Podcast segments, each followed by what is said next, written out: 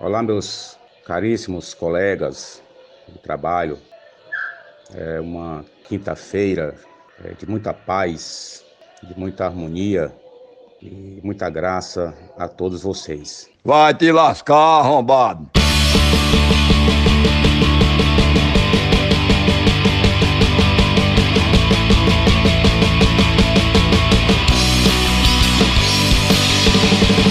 E aí, galera do Quebrando Cabresto, aqui é o Gerson Boventura, mais uma vez com vocês. E o meu amigo Berg Show, a gente tá trazendo hoje aqui o Dudu Madeira. E aí, Dudu, como é que tá, meu filho? E aí, beleza, eu tranquilo, né? É, aqui de quarentena, mas aproveitando um pouco o tempo. E aí, Berg, como é que tu tá, irmão? Ah, bicho, tô aqui, né? Mais um dia aqui, crescendo o cabelo, a barba, ficando maluco, né? Ficando mais feio, né?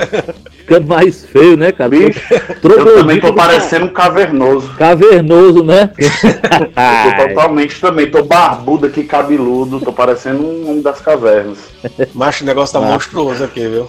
Dudu, e aí, tu trabalha com esse lance de produção, a gente vai falar de vários assuntos aqui, mas já que a gente já tá falando desse negócio de caverna, de estar em casa, tu trabalha com essa produção das bandas aí, como é que tá o teu trabalho, cara? Tá, tem algum movimento no Cuca ou tá parado? Rapaz, tá tendo um movimento, mas o Cuca ele tá, na verdade, fechado, né? Porque como é um canto que aglomera muito pessoas, o, o prefeito preferiu, né? O secretário, no caso, preferiu fechar e só que nós estamos trabalhando em home office. Tô ligado. Eu não estou gravando muita banda, mas estou nesse período eu estou fazendo muito vídeo aula, né? Muito mandando muito vídeo, né, pro Juve TV, que é do Cuca, né? Vídeo na minha área, né, de áudio, né? E tô também ofertando algumas oficinas online, né, de criação de música eletrônica. Recentemente agora teve um, uma oficina que foi eu, o Henrique, né, e o, e o Gil, que são os técnicos do estúdio dos outros Cucas, e fizemos uma oficina de áudio. E como é que a galera acessa? Rapaz, site da prefeitura, né? Site lá da juventude, né? O link lá Juventude Quarentena. E se inscreve no site, se tiver vaga, totalmente gratuito. Aí entra pelo Google Meet, aí tem vários cursos lá, né? De música. Aí eu tô. Atualmente eu tô assim, de técnico de áudio, eu sou um youtuber agora.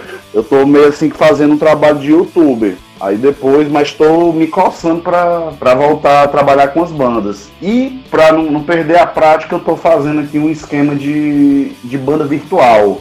Banda virtual? Eu estou fazendo alguns amigos. Ah. É, é tipo assim, alguns, alguns amigos que tem, que tem é, música, né, e quer gravar e tá em casa e não tem como vir aqui, eu tô fazendo uma gravação lo-fi. Eu mando uma base, né, pro cara, eu faço um sample de bateria, aí desse sample de bateria eles gravam baixo, guitarra, às vezes gravando pelo celular, e quem tem uma plaquinha em casa, né, microfone, ou, ou microfone USB grava em casa, grava tudo na base, me manda, aí eu sincronizo e, for, e, tô, e faço a mixagem aqui. Porra! Eu nunca tinha ouvido falar nesse negócio aí. Cara, é, é tipo assim, é, é, eu tô nesse período de pandemia me veio essa ideia de fazer gravações à distância. Isso uhum. daí, por exemplo, eu posso, se eu tenho um amigo lá de Santa Catarina, por exemplo, e ele quer que eu, que eu grave um negócio, ele me manda pelo Drive, né, pelo Google Drive, a gravação, eu gravo alguma coisa aqui, mixo, mando de volta, né, é uma forma de estar tá dividindo, né, produções com a galera, tá gravando a galera. Aí esses cursos que eu faço, né, que os outros meninos também estão fazendo, fazendo é, é, ensinando, por exemplo, como você usar o celular como microfone condensador. Aí tem como você ligar ele no computador e gravar o áudio por ele, porque é, é melhor do também. que o, o microfone do computador tem um aplicativo gratuito chamado é, WOMIC, WOMIC. Você instala ele no computador e instala no celular. Aí, se você tiver Wi-Fi em casa, você manda o áudio Wi-Fi. Se quiser, manda por Bluetooth. Ou então, liga, eu prefiro que, que ligue o cabo de um USB do celular e vira um microfone. Aí a galera, ai, tá, mas né, viagem tua, não. É porque, aí eu explico, né, que o microfone do computador, ele pega o som do cooler, porque ele é embutido, ele pega o som de tudo. Uhum. E por esse recurso, eu se liga? Eu, é, não pega ruído. Aí nessas manhãs eu tô fazendo isso, gente. Porra, que foda, velho. A gente tá entrevistando uma porrada de gente aqui e a galera muito falando desse lance de apresentação ao vivo aí por YouTube, por Instagram e coisa e tal. E mudou muito a relação da banda com os fãs, né? E aí, tu falando desse recurso aí agora, eu tô vendo que daqui a pouco muda até a relação entre os membros da banda, que o cara lá de Santa Catarina gravando e mandando pra um cara aqui em Fortaleza, né?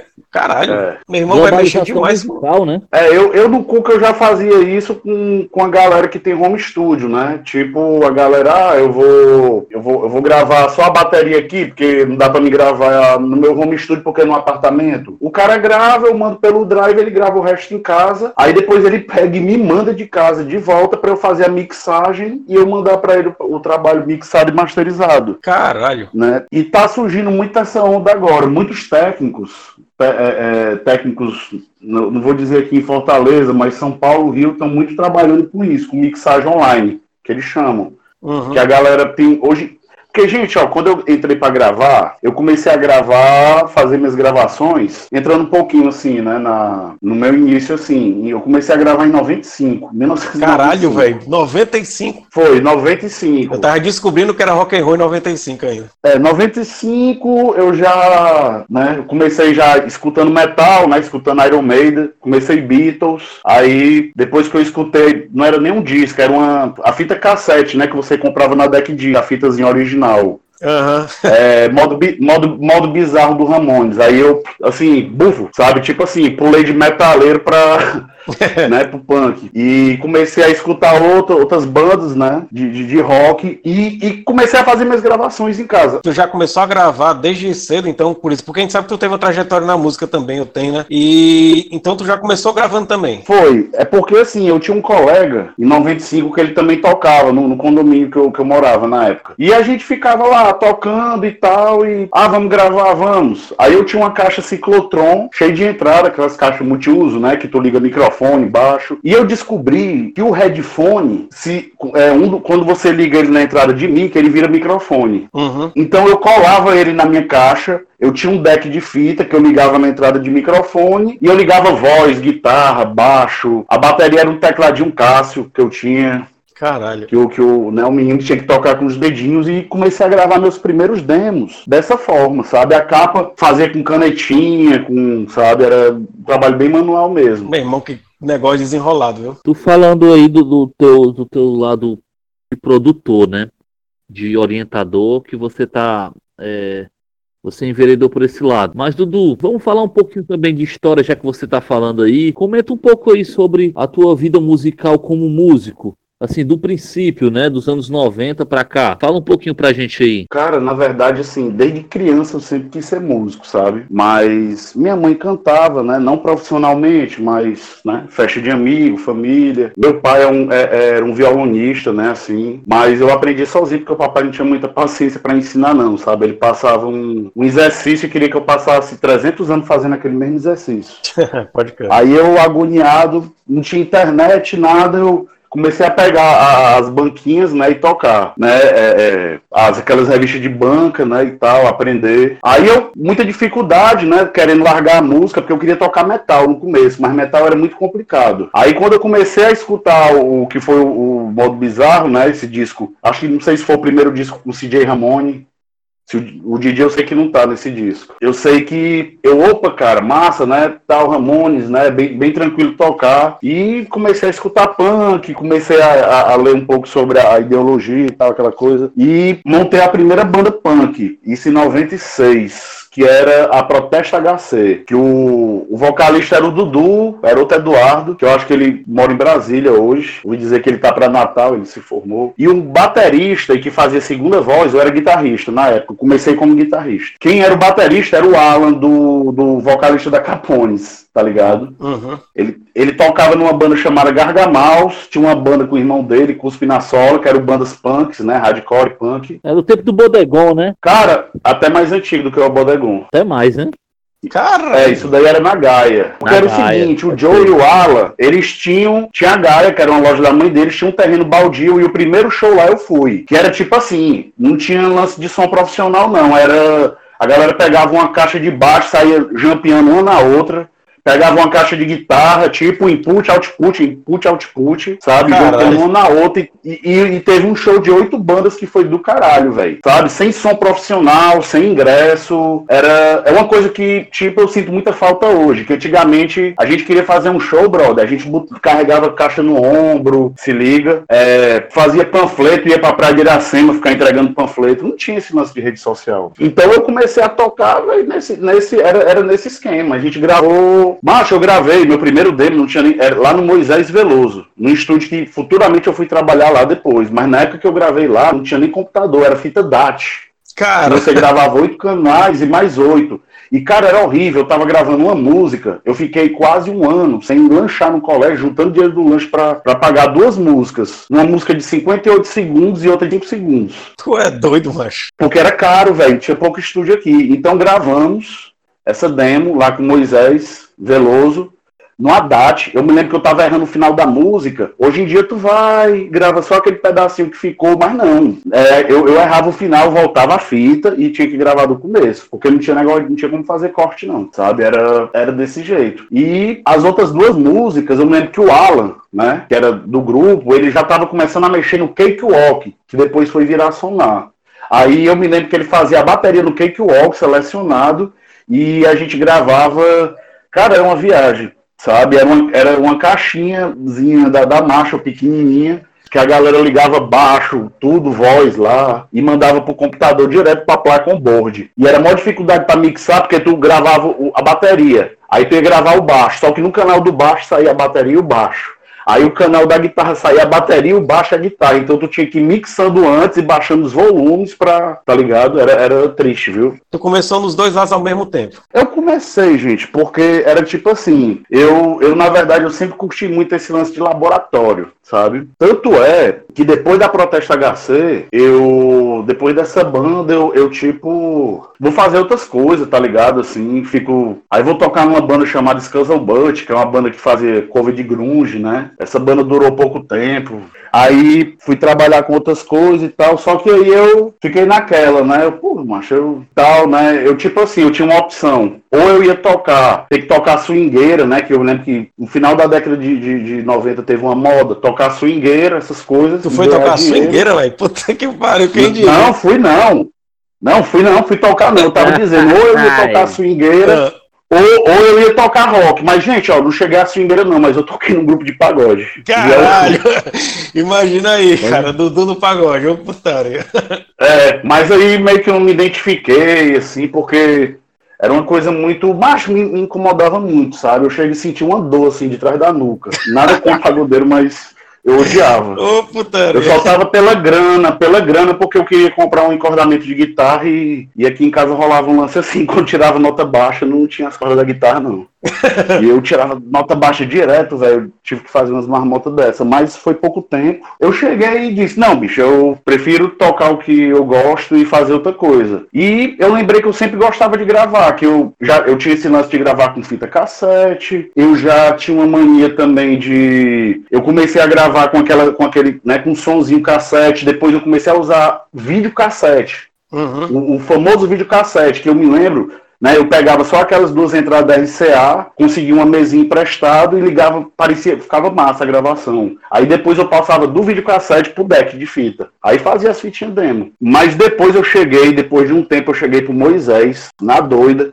Moisés, beleza, cara? Sou eu, sou, sou Eduardo, eu gravei contigo aqui das antigas. Ele, ah, não lembro não, bicho, é banda direta aqui. Eu, tá bom. Cara, eu quero estagiar aqui. Aí fiquei, cara, eu fiquei seis meses, bicho, lá, ajudando ele sem ganhar um puto Caralho. sem ganhar nada. Só pelo aprendizado. Não tinha curso de áudio, não, gente, aqui. O primeiro curso de áudio de Fortaleza eu fiz lá no Dragão do Mar, que era só pra quem já Pode crer. trabalhava com estúdio, sabe? Aí do Moisés ele me ensinou, aí trabalhei no Moisés, aí tive contato com altas bandas, 1265, Sweet Dance, é, com o Baikan, sabe? É, comecei a estar assim, em contato com a galera da cena direto. Foi um período também que o Rei Roll, né? Tava, tava com muito, muito evento lá né, o Rei de um lado e o Mouse 3D do outro.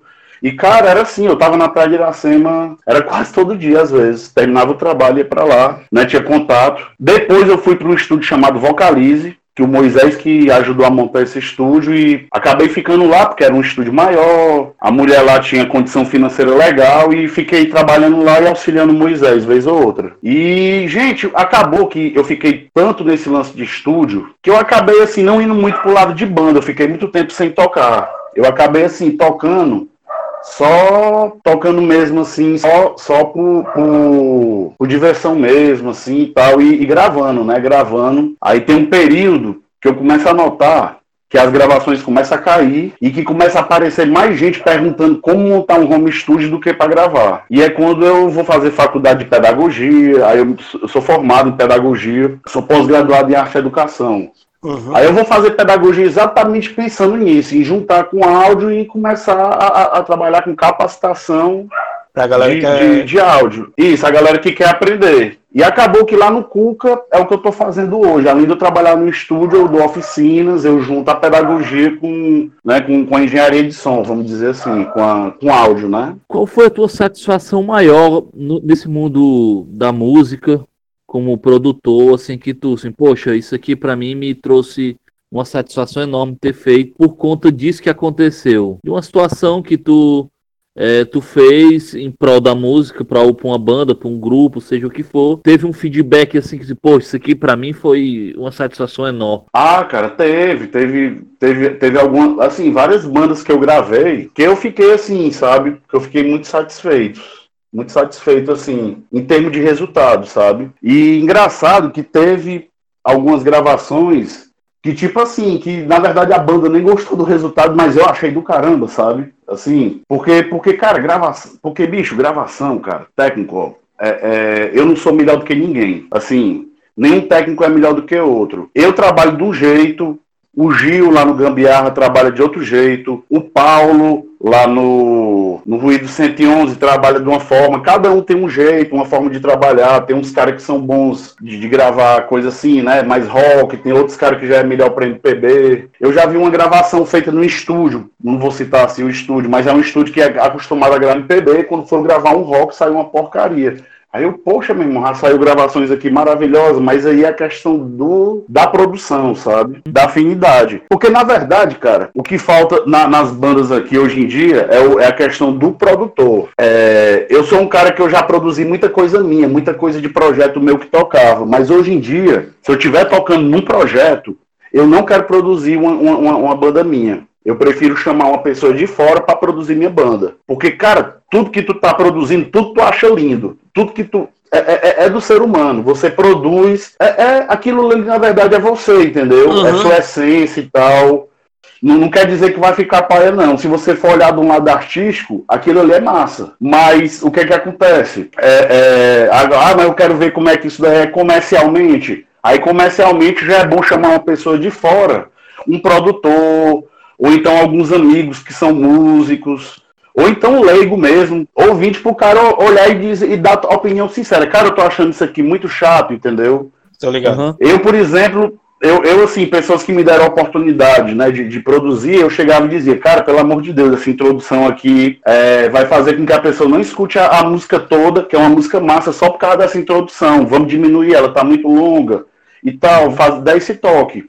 Uhum. Então, às vezes, falta isso. E é um negócio capicioso, né? Porque você mexer com o ego da pessoa, ainda mais no mundo artístico, é foda, né, velho? Cara, é cruel. Teve uma vez que eu quase que tive uma piloura, assim, que eu cheguei, meu irmão, eu, eu vou trabalhar agora só com a galera do cinema, só fazendo trilha, porque é difícil, velho, é difícil, mas é porque é, é, é, o ego mesmo, não é nem só o lance do ego, é, é, é, é, um, é porque uma obra que um artista faz é, é, como se ele é um filho, né? Vamos dizer assim. Uhum. Tu, faz, tu faz uma música, bicho, é tua música. É, o, o, cara tem a preocupação que aquela música saia legal. Então você tem que saber, entendeu? Lidar assim com isso, entendeu? É, é aquela coisa, sabe? Você tem que saber lidar com isso. E, e uma coisa que eu tento fazer, que eu tento fazer no máximo possível, é tipo assim, é é tentar entender o que, que o cara quer, o que, que o artista tá aqui falar. Tipo assim, olha, eu quero isso daqui. Né? Eu, é, é, tipo, eu quero que o meu material saia assim. É eu tentar fazer com que o material saia do jeito que ele quer. Uma coisa que eu não fazia muito, mas eu tô começando a fazer recentemente, é pedir referências. Cara, eu quero que. Agora, uma coisa que eu digo, gente, ó, é referências. É para ficar igual? Não, é, não vai ficar igual nunca, porque ali é uma banda tal, com pessoas, né, tal, que, que tem uma personalidade tal, de um jeito tal, com outra coisa tal, mas a gente pode estar utilizando como base. É assim que, eu, que, que atualmente eu estou procurando fazer. Tipo, tipo E até por conta ajuda. de instrumentos, né? Instrumentos, pegada, é, a musicalidade de cada pessoa é é uma coisa peculiar, né? Não é uma Não, coisa. cara, assim- é, Não são os mesmos É muito que estão gravando aquilo dali. É.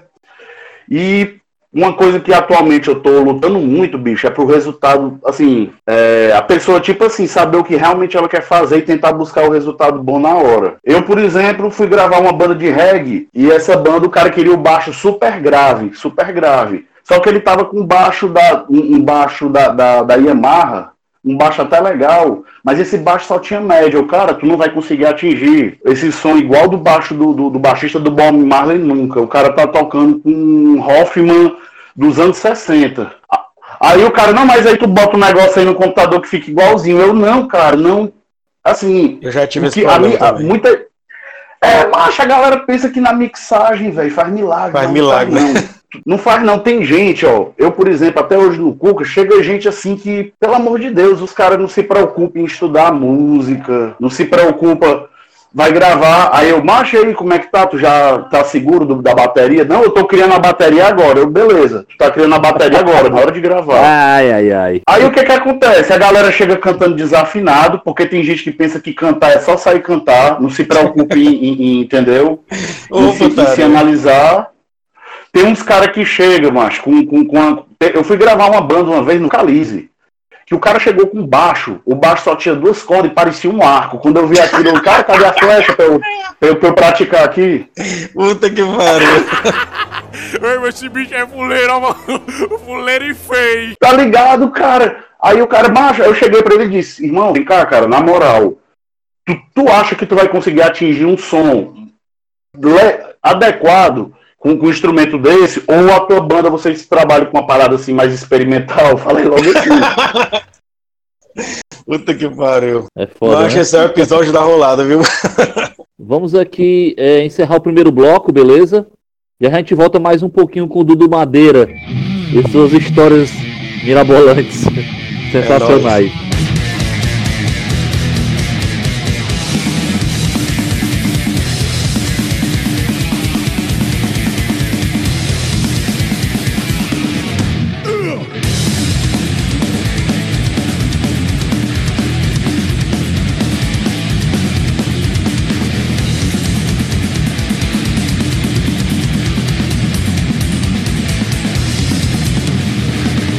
E aí galera, estamos voltando aqui para o segundo bloco aqui com a entrevista aqui com o Dudu Madeira, produtor musical, musicista aqui do cenário de Fortaleza aqui. Nesses teus projetos aí que tu tem feito ultimamente aí, é, fala um pouco deles aí, cara. Os que eu tenho feito em casa, os que eu tenho feito em casa são os seguintes. Eu tenho feito é, um trabalho, por exemplo, com o Jota, né, que eu tô fazendo agora, do, do Jota e os Forasteiros, né, lá do, do coletivo Subterrâneo. Aí eu, aí eu tô fazendo o material dele, no caso. Eu tô fazendo a bateria toda virtual, certo? Utilizando. E ele tá gravando em casa tudinho. Aí ele comprou um microfone, eu acho que é um microfone de jogo, microfone USB, e tá fazendo umas gravaçõezinhas, tá gravando voz, aí ele gravou guitarra, baixo, aí ele me envia tudinho e ele usa como, como metrônomo, né, como base esse sequenciador de bateria. Ele é, um, é, é- é uma, é uma galera que eu tô fazendo. Tô fazendo também uma- umas trilhas né, pro, pro, pro meu cunhado, tô fazendo umas trilhas sonoras, né, que ele tá fazendo uns curta-metragem, né, ele, ele também trabalha no Cuca, na parte lá de vídeo, tem um projeto Messejando 5 Horas, né, que é, é um, é um curta-metragem lá, que ele, tipo um, um- é um documentário contemplativo, a gente tá fazendo a trilha, é outra coisa que eu tô fazendo também, muito aqui. E tô tentando aqui começar a produzir umas coisinhas minhas, sabe? Tipo, material meu mesmo, né? Coisa, uma coisa assim eletrônica, né? Lo-fi, uns rocks, né? Mas tá tudo ainda em, em período de, de laboratório. O cara hoje, tu disse que é uma tendência o cara querer fazer as coisas em casa, aprender a fazer o seu né, home studio. Cara, pra um cara assim que não tem essas granas todas, o cara não é rico, quanto é que o cara se desenrolando pra conseguir procurar assim uma coisa mais acessível, quanto é que tu acha que o cara gasta em média pra fazer um home studio, cara? O cara pra mixar aqui, pra editar, não tô falando pra fazer uma sala de ensaio em casa não, mas só a parte da edição aqui no computador, quanto é que o cara gasta? Macho, assim, o cara, o, o- eu vou falar assim o valor mais baixo, baixo mesmo. Ele monta um PC por 500 reais, mais ou menos, né? Se, se, ele, se ele achar as peças, né? Montar direitinho, vai gastar, vai montar um CPU em torno disso. Rapaz, para montar um estúdiozinho razoável, uns, ou pelo menos tem um equipamento, vai gastar em torno de, um, do, é, é, de uns 1.500 reais a 2.000. É, eu pensei que era bem mais caro, viu? Eu achava que era muito Não, não, pra um negócio assim, um negócio mais ajeitadinho é bem mais caro. Agora eu tô, eu tô falando assim do underground do underground, certo? Aham. Mas é porque, tipo, por exemplo, um amigo meu, ele gravou um demo, um disco dele, utilizando um aplicativo de, de celular. Aí o, que, aí o que foi que ele fez? Ele, nesse aplicativo de celular ele fez a bateria, nesse aplicativo de celular ele compôs a bateria, aí ele pegou e fez uns teclados nesse aplicativo e gravou o baixo, a guitarra e a voz pegando do microfone do celular dele. E, gente, eu tô com podcast também, né? É o gramofone, né? É, é a rádio gramofone que a gente chama. Que é com esse parceiro, sabe? Com o Jota também. Aí já tá no terceiro programa, depois eu vou mandar o link pra vocês. Que eu entrevisto um- um- uma banda, né? Não é uma banda, é um artista, um cara que é de uma banda, ele fala da banda dele ou das bandas dele, sabe? E eu faço a apresentação e pá, lanço, tá ligado? Lanço, aí ele conta um pouco da história dele. E eu tô, eu tô com uma viagem, assim, sabe? Que eu ia até tirar, mas a galera gostou. Eu peço ele pra poder mandar uma gravação voz e violão. Aí ele fala, aí eu falo, ele fala sobre, sobre ele, fala sobre essa música, aí o podcast acaba com a música mesmo de estúdio. E tá aparecendo outras ideias aí, né? E também tô, tô- eu, eu tô dando um grau também no meu selo, né? Eu tenho, eu tenho um, um selo independente que é o Cuia Records, que no momento, gente, assim, a única coisa nova que eu lancei mesmo foi o Augusto Rodrigues, né? E, a e- que é um, um- um- ele lancei, lancei só um single, né, com a música dele. Mas esse selo eu tô, eu, eu tô, na verdade ele tá relançando muita coisa que foi lançado antigamente. Eu relancei a banda Oslo, que foi um CD que foi lançado na década de 90, na época que eu sabe que é, é a banda do, uma banda que era do professor de música. Lancei Provisória, que é uma banda do início dos anos 2000, e tô assim, lancei o Confraria do Som, que era um grupo que eu tocava, que eu era DJ sintetizadores, e tô desses corres, né? Fazendo essas gravações e, e começando a tentar produzir umas coisas minhas, sabe? O negócio é que tudo que eu começo a produzir, cara, quando aparece a galera querendo, né? O, o- que eu também tô fazendo muita trilha pra curta-metragem, eu acabo, eu acabo jogando os bichos pros curtos, sabe? É, tem um amigo meu que o cara gravou com celular, com Walkband, né? Fez a bateria, fez. E gravou utilizando o microfone do celular. E ficou uma coisa legal, né? Agora é aquela coisa. É porque quanto melhor você tiver um. Quanto melhor equipamento você tiver, né? Você tiver um equipamento melhor, você vai atingir uma qualidade melhor com mais facilidade. Verdade, verdade. Se liga, essa é a vantagem. Dá pra poder você fazer. Só pra mixar, só pra mixar, só o computador e uma, e uma, e uma, e uma interfacezinha daquelas de jogo, né? Que tu não precisa captar som, tu já faz as mixagens em casa. E. Porque, gente, assim, hoje em dia, ah, Dudu, é melhor um monitor de referência? É melhor. Mas aqui, por exemplo, em casa eu não tenho um monitor de referência. O que é que eu faço? Eu baixei um plugin gratuito que ele simula sala, ele simula como se tu estivesse usando um monitor de referência no fone de ouvido. Então eu gravo, eu utilizo um um fonezinho da AKG, ou às vezes um fone mesmo da Samsung, aí eu boto esses plugins, eu tenho dois dele, né? Aí eu utilizo esses dois que simula. Aí hoje em dia você tem, você tem simulador de, de, de amp, você tem um bocado de coisa. Você tem simulador. Cara, ó, você tem hoje em dia o Guitar Rig. Ah, mas o Guitar Rig tá não sei o que, é caro, tem que craquear. Não, mas a, a, a, empresa, ele- eles fornecem um Guitar Rig gratuito, só que não tem como, tu, tu não tem muita opção de microfone, tu não tem muita opção de, de amplificador, sabe? Hoje em dia você tem, tem o Contact, que ele simula teclado, um bocado de coisa, então você pode simular um teclado antigo. Cara, a era digital hoje tá de um jeito que. E eu vou dizer uma coisa: para quem tem iPhone, meu amigo, melhor ainda, um iPad, um iPhone, tu compra aquele. Tu compra aquele aquele iRig, compra o GarageBand que não é muito caro. Bicho, tu tem um estúdio lá, cara, que tu pode ah, gravar multipista, tu pode criar as baterias lá, tu tem um estúdio no, no, no, iPhone. Tem um aluno, um menino lá da Barra que gravou o disco dele todinho, né, que é, é, é uma parada dele é, é, mais new wave, assim, e tal, né, synth pop, né. Então, ele gravou tudo no GarageBand no iPhone dele, usando essa plaquinha de 8 reais, que é um iRig. Que esse iRig você pluga o baixo, você pluga a guitarra, ele tem simulador de amp, ele tem vários tipos de piano, vários tipos de teclado, equalizador, e você tem como fazer um disco lá. Aí ele alugava o estúdio só pra, pra ouvir nos monitores de referência, para finalizar a mixagem dele. Gente, ó, você comprando um iPad, comprando um iRig desse, tendo um, aquele, um microfonezinho condensador, aquele de, de, os de jogo, mais ou menos, que tu pluga P2, tu tem um estúdio, cara, hoje em dia. Tá muito fácil. Os hoje. aplicativos hoje tá tudo de uma forma mais é, fácil para a pessoa ter um alcance de gravação, nem que seja uma gravação mais é, minimalista, mas tem, né? Não, até tem, dependendo do estilo. Por exemplo, se você canta rap, cara, rap a galera consegue ter, porque o rap, macho, é, é beat, né? É tudo eletrônico. Então, eu acho que dá para o cara pelo menos fazer um, uns demos. Uhum. Só, gente, que hoje em dia existe uma placa chamada Roland Go, se eu não me engano, que é, um, é uma interface de áudio para Android que essa interface de áudio, ela você liga microfone, você pluga uma guitarra direto, você pluga teclado, você sequencia a bateria, você consegue usar ele num aplicativo chamado Audio Mobile, que ele é um aplicativo pago, mas é uma taxa única, uhum. né? Você paga 30 reais, 35 e reais. já é. Pode ser. Né? Pra, pra, é, pra gente que é roqueiro é mais complicado, sabe? Porque a gente quer gravar bateria, tu tá ligado? E e, e, assim, por mais que exista hoje VST, simuladores de bateria maravilhosos, eu utilizo muito eles, mas, cara, nada substitui uma bateria acústica microfonada. Todo mundo concorda com isso, mas, tipo assim, eu aqui em casa, por exemplo, se eu precisar gravar uma bateria, brother, a minha placa só tem duas entradas. Eu só boto dois microfones, que eu gravei um, um disco de um amigo meu, do Bura. Assim, ele, eu, não, eu não tava com placa, ele tinha uma placa de duas entradas, a gente alugou um estúdio de ensaio. Ele, eu botei um microfone no bumbo e um assim, em cima do bumbo apontado pra caixa. Meu amigo, pra depois mixar isso daí, foi uma novela, sabe? Mas deu certo. Deu certo, deu mais trabalho. Dudu, e a gente está falando muito da, dessa tecnologia toda, das facilidades da tecnologia e tal.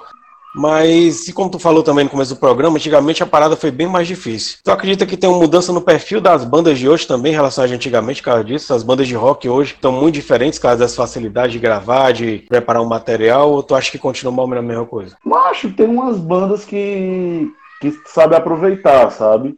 Mas é, eu acho que só a galera mais assim das antigas é que, que vai para frente. Eu acho que teve uma mudança muito grande, porque hoje em dia a galera tem tudo de mão beijada, sabe? Hoje em dia você tem Spotify, Deezer, qualquer pessoa. Tipo assim, cara, Spotify, Deezer, a sua música tá junta com, com a música do, do, do artista que você gosta. Eu abro o Spotify, eu tenho como escutar lá os intrusivos, mas eu também tenho como escutar o Ramones, se liga? É mais ou menos isso. Antigamente não tinha isso, não. Eu me lembro que na Protesta HC, nessa banda que eu falei, a gente gravou essa demo. Cara, a gente mandou pra Rock Brigade, né? Que tinha uma sessão, uma página lá que só falava de demo. Cara, eu mandei a fita três vezes. Na terceira vez os caras publicaram e colocaram. A banda é uma porcaria. A demo é Caralho. muito mal feita, não sei o quê. E os outros integrantes, o Aldo e o Dudu, ficaram mortos de feliz. Eu, cara, tu viu o que, que eles escreveram sobre a gente? É, mas pelo menos saiu na revista. Bicho, era tão ruim, cara, divulgação antigamente, que quando a galera divulgava você falando mal, tá ligado? Você ficava feliz. A Protesta HC apareceu no programa do Tony Barão, a galera frescando, era um programa de humor. Mas só porque a gente tava aparecendo na televisão, tava massa, mesmo os caras frescando com a gente, tá ligado? Ei, cara, mas, mas tipo assim, é, é, é, aquele meme antigo que cola, tá ligado? Tipo, é, teve gente aí que se beneficiou disso aí de uma forma positiva. Não tem um, um fuleiragem aí que tá na presidência aí que não pegou essa vezada aí. Começou como meme e acabou em. É, é, cara, você tem que aproveitar esses momentos até pra tirar algo positivo. Outra coisa que tu falou no começo do programa também é que vocês tinham que andar aí com a caixa de som no ombro e correr atrás de fazer show e tal. Eu ainda vejo um pouco isso hoje. Mas a diferença é que hoje a galera tem muito, né, esse lance de tocar em casa de show, ou então numa praça, ou de repente aí de o próprio estúdio de ensaio ceder o espaço para fazer os eventos, né? A gente não vê mais evento em casa de fulano de cicrano. Isso também é uma mudança da, da visão das pessoas? Você acha que é causa da violência, da comunidade, a galera se acomodou? O que, que tu acha? Rapaz, eu acho assim. Eu, eu, particularmente, gente, eu já fui, né? Eu acho que foi o 14 que começou com esse lance de, de show dentro de estúdio. Eu, eu, eu sei lá, eu não gosto não, sabe? Eu não vejo muita graça não. Eu fui uma vez ver a banda dos amigos lá no, acho que é Espinha de Peixe o nome, sabe? Que, que, que, foi, que foi bem legal, entendeu? Eu não, entendeu? Eu já toquei também nesse esquema de, de no 14, né? No, há um tempo atrás, nesse lance assim. Não, entendeu? Nada contra. Mas, cara, é, antigamente era mais legal, assim, sabe? Porque antes tinha. Eu, o pessoal era mais unido, eu acho, sabe? Antigamente, por exemplo, juntava as bandas, a galera formava equipes, sabe? Tinha, tinha uns, a, a, a, as namoradas né, do, dos integrantes da banda que ficava às vezes na bilheteria, sabe? Eu me lembro no, no, no El Bodegon, cara, que tipo, tocava aquela banda Body Juts. Então uhum. era tipo assim, era um amigo de outra banda que ficava na, na, portaria sem receber nada, né? Era o irmão mais velho do baterista, que era aqueles bichos que, que gostam de, de treinar jiu-jitsu. Ah, tá né? ligado. Fortão, era, era, era, o cara, era o segurança, era o cara que ficava na frente. É, ah. Quem fazia a organização de mesa do local era a mãe do, sabe? A tia dos integrantes da banda, sabe? E isso era massa, cara, porque acabava que, que, que entendeu assim. Vi, e outra coisa, gente, nessa época, vinha, eu acho que. Eu não sei se é impressão minha, mas vinha, a galera ia mais pros shows, tá ligado? Também por questão da segurança, né? Que mudou. Mas antes o pessoal tinha um costume de ir pro, pros shows. É. Todo show que eu ia, no Padangue Padangue, no El Bodegão, era lotado. Eu, às vezes, assisto uns. É, mas é difícil. Eu assisto show. Eu fui ver uma vez o, o, Garage Band, que é um evento muito massa, sabe? Que eu adoro. Garage Band não, Garage Sounds, né? Garage Band é o nome do aplicativo, Garage Sounds, que é um evento muito massa. E tipo assim, a galera do público, eu acho que mais da metade era gente que tocava em banda. Eu, olha, fulano que toca em banda e banda. Aí às vezes a impressão que eu tenho é que dependendo do evento, tu vai ver o público. O público é caras que tocam em outras bandas que, entendeu? Uhum. Mas a valorização, cara, do, do autoral, sabe, é uma coisa que sempre foi uma, problema, uma problemática aqui, sabe? É uma coisa que eu via na década de 90, né, no show que a Rock Shop fazia. Apesar uhum. que tinha um público, mas também, poxa, ela trazia o Viper, ela trazia Rato de Porão, ela trazia Overdose, bandas nacionais, mas banda de fora, lotava. Aí botava as bandas daqui para abrir. Mas quando era show só das bandas daqui, só ia, sabe, é, é, uhum. parente, amigos. Eu mesmo, gente, eu li uma reportagem do do Fausto Nilo, que ele contando que nos anos 70, né, nesses festivalzinhos que tinha, que era do mesmo jeito, sabe? É uma coisa mesmo cultural. Eu acho que é porque, não sei, cara, eu acho que a gente é muito cachorro, a gente é muito colonizado, sabe? A gente parece que valoriza só o que vem de fora. Boa, cara. E daqui cara, sai muita, muita coisa, coisa boa. boa. Eu tenho orgulho de falar da, das bandas daqui, eu tenho orgulho do, dos movimentos que eu já tive o prazer de assistir show, é, o Procultura, é, o movimento cabaçal, sabe? É doido, o movimento, da, os movimentos que a própria galera do rock faz, assim. E eu acho que hoje em dia tá muito fácil, né? Por, por, por a questão de divulgação, Uhum. Poxa, cara, eu, até, eu vou até falar dos Cuca, macho. É, antigamente, cara, era, não existia esse lance de estúdio coletivo, não, que é tipo os ensaios abertos, tá ligado? Que você vai, uhum. participa de uma reunião, participa de um sorteio e pega quatro horas para gravar no 0800.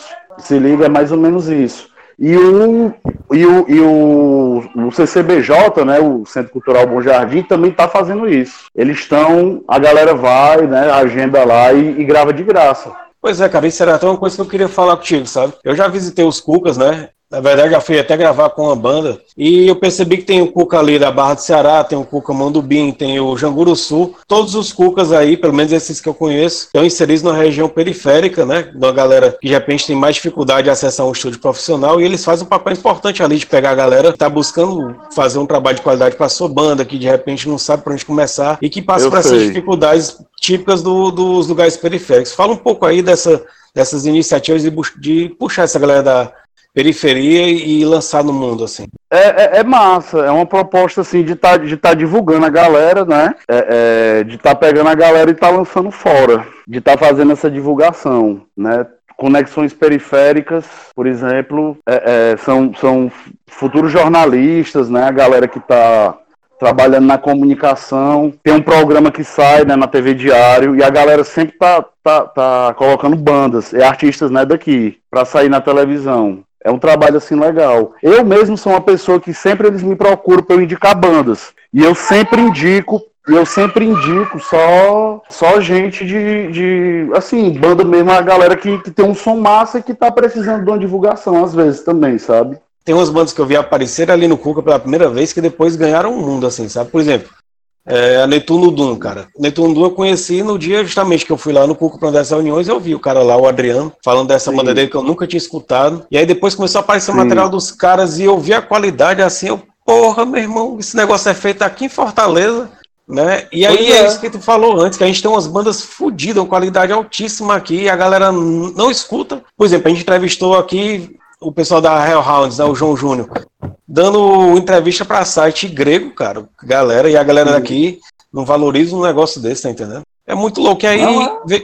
e aí eu já lanço outra pergunta aqui, né, na agulha, nesse tema. Depois que a banda consegue, isso aí eu queria que tu desse as tuas dicas aí. Depois que a banda consegue, de repente, conseguiu acessar um Cuca, um home studio, ela foi, desenrolou, gravou seu disco, tá com seu disco pronto.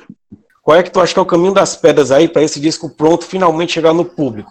Uma banda daqui da, de Fortaleza. Hoje em dia, porque como é que funciona a mídia hoje, né? A, a, a mídia, por exemplo, não é como era, era, antigamente, que o olheiro pegava uma banda, poxa, essa banda aqui vai ser sucesso. Joga a banda no estúdio, fala como é que, sabe? E lança ele no mercado. Hoje em dia, os olheiros, eles ficam nos seus escritórios e no YouTube o dia inteiro em rede social, pesquisando a galera que tem muita visualização em redes sociais. Aí quem tem muita visualização em redes sociais é que eles estão colocando para é que eles chamam para poder lançar um single. Aí se esse single pegar, lança um disco. Só que então, eu tô correr vendo... atrás disso, né? É correr atrás disso. O que eu, o que é que que, que as bandas têm que fazer hoje? Cara, é, cria uma página, divulga com a galera e tenta se envolver com o público. Se envolver assim, em que sentido? Cria um grupo, cria um grupo da banda. Ah, eu tô lançando, eu tô querendo aqui um exemplo, lançar uma capa do disco.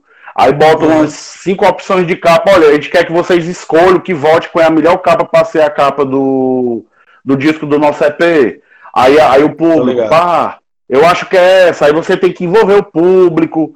Tem muita gente, mas tem uns caras que são meio estrelinha que eu já vi que a galera vai e manda uma mensagem pro cara no, no Facebook elogiando a banda, dizendo que gostou, o cara pega nem responde. O que que acontece? Foda, ele perde, ele perde esse público. Se o cara ali responde uhum. você, pô, cara, massa, obrigado que tu gostou da banda, aí manda outros links. Esse cara, porra, meu irmão, que massa.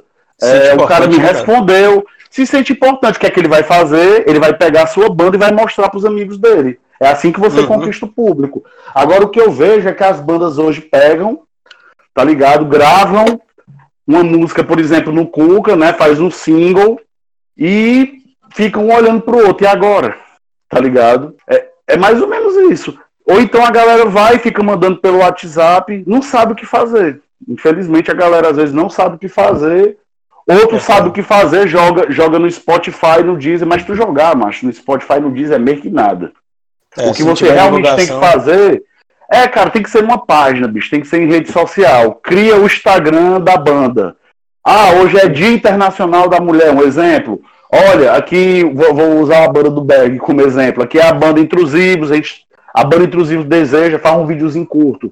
Deseja um feliz dia da mulher, porque elas são importantes e tal, e muito rock e tal, entendeu? Uhum. Aí o que que acontece? As mulheres, pô, meu irmão, que massa. Né, os intrusivos e tal, fizeram uma homenagem ao, ao ao Dia das Mulheres, aí já ganha um público. Cara, é desse jeito, Pode crer. sabe? É o certo mesmo, né? É, e é tipo assim, e você também tem que saber.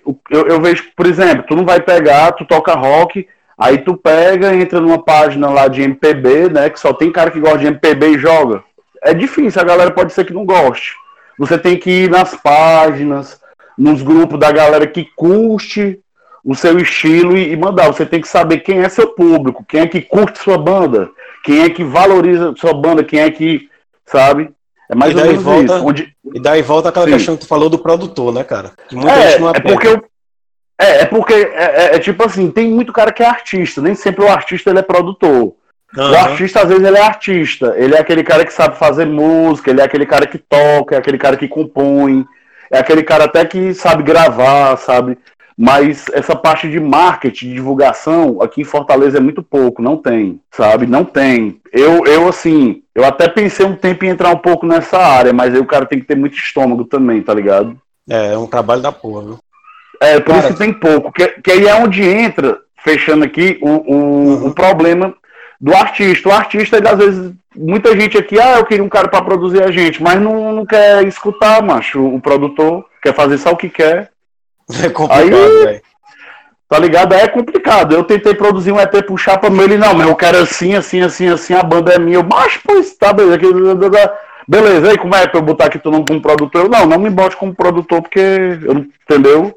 Simplesmente, uma coisa é um produtor, outra coisa é um técnico de gravação. Eu, quando eu vou gravar, por exemplo, eu vou e pá. E, e- e quando eu vejo que o cara já sabe o que quer, entendeu? Eu vou lá gravando e faço o que ele quer. Entendeu? Agora, se tá saindo uma coisa muito esquisita, eu vou dizer, "Ei, chapa, leve a mal não, porque aqui a galera vai dizer que eu sou doido já. Isso aqui é putaria.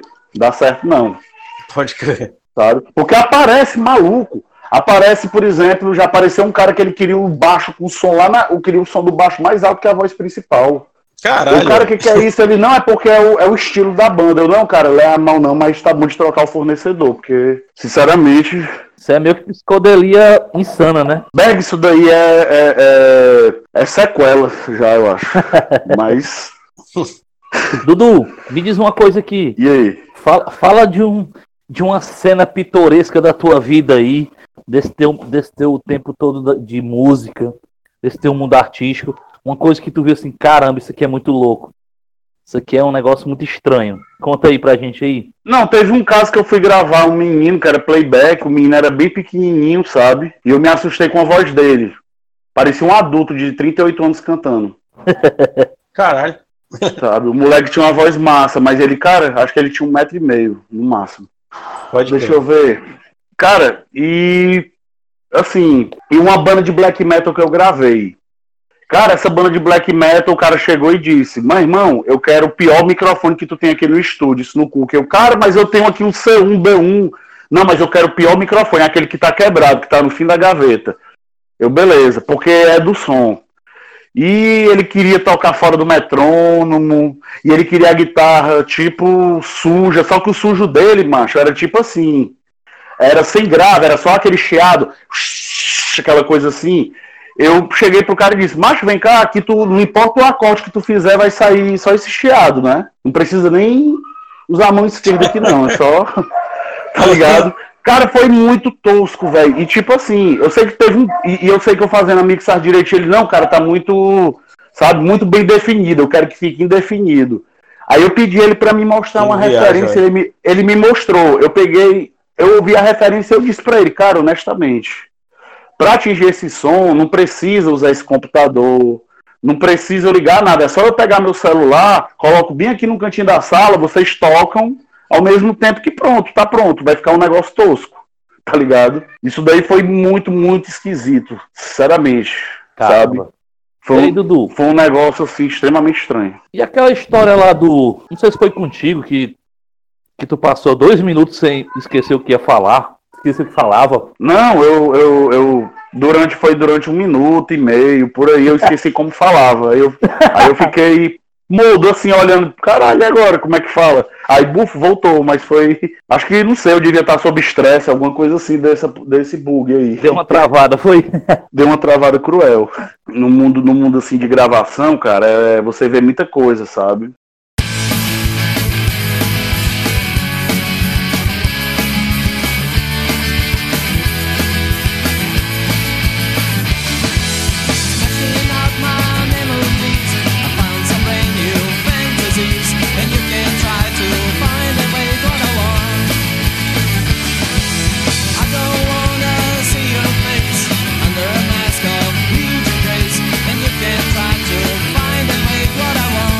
Bom, galera, agora a gente vai entrando aqui o terceiro bloco, e esse é o bloco das indicações.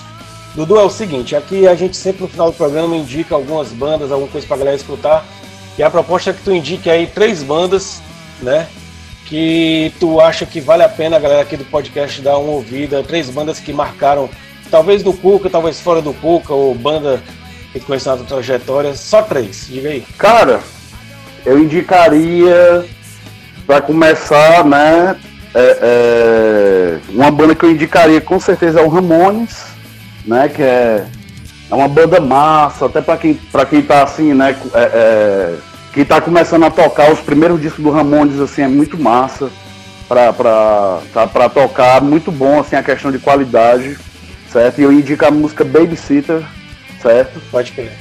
Que é uma música da- das antigas, que é uma fase, assim, do Ramones que eu gosto muito também, que, que eles têm muito aquela influência, né, dos Beatles e tal.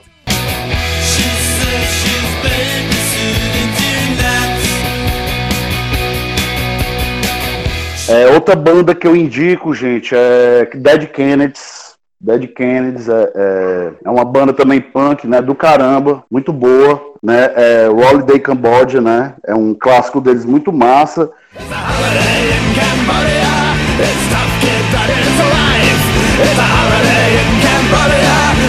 E uma banda assim que nacional que é do meu coração, que é Rato de Porão, certo? Beber até morrer. É uma, é uma faixa deles muito massa, assim que eu indico. Inclusive sabe? tem uma versão do Gangrenha Gasosa também, né? Bezé até morrer. É, Beber até morrer. Pode. Massa.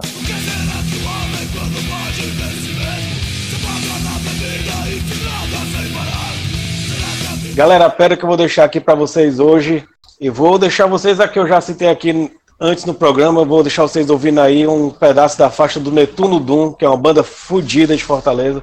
Curte aí.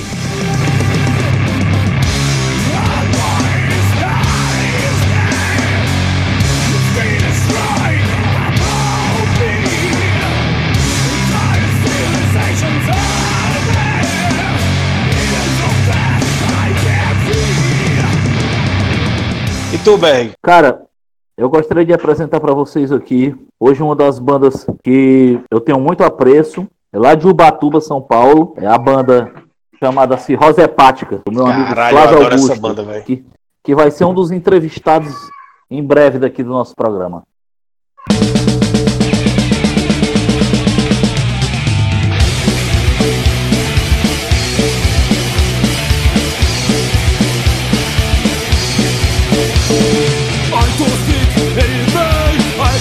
Devia ter indicado essa também, porra. Acho massa. Valeu, Bom. Dudu. Muito obrigado aí, velho. Pela Massa, participação, gente. Eu que pela sua agradeço. E a gente Eu que vai ficando por aqui. E a gente vai, ficar, vai ficando por aqui. Berg, alguma despedida aí pro nosso público? Cara, primeiramente queria agradecer ao Dudu Madeira, né? Pros mais íntimos, Caverna, né? E Caramba, caverna. Era, era o meu apelido da da década de 90. É, pode crer. E assim, eu queria agradecer a você, né, pela sua disponibilidade, por você ter vindo aqui, abrilhantado é, um pouco mais o nosso programa.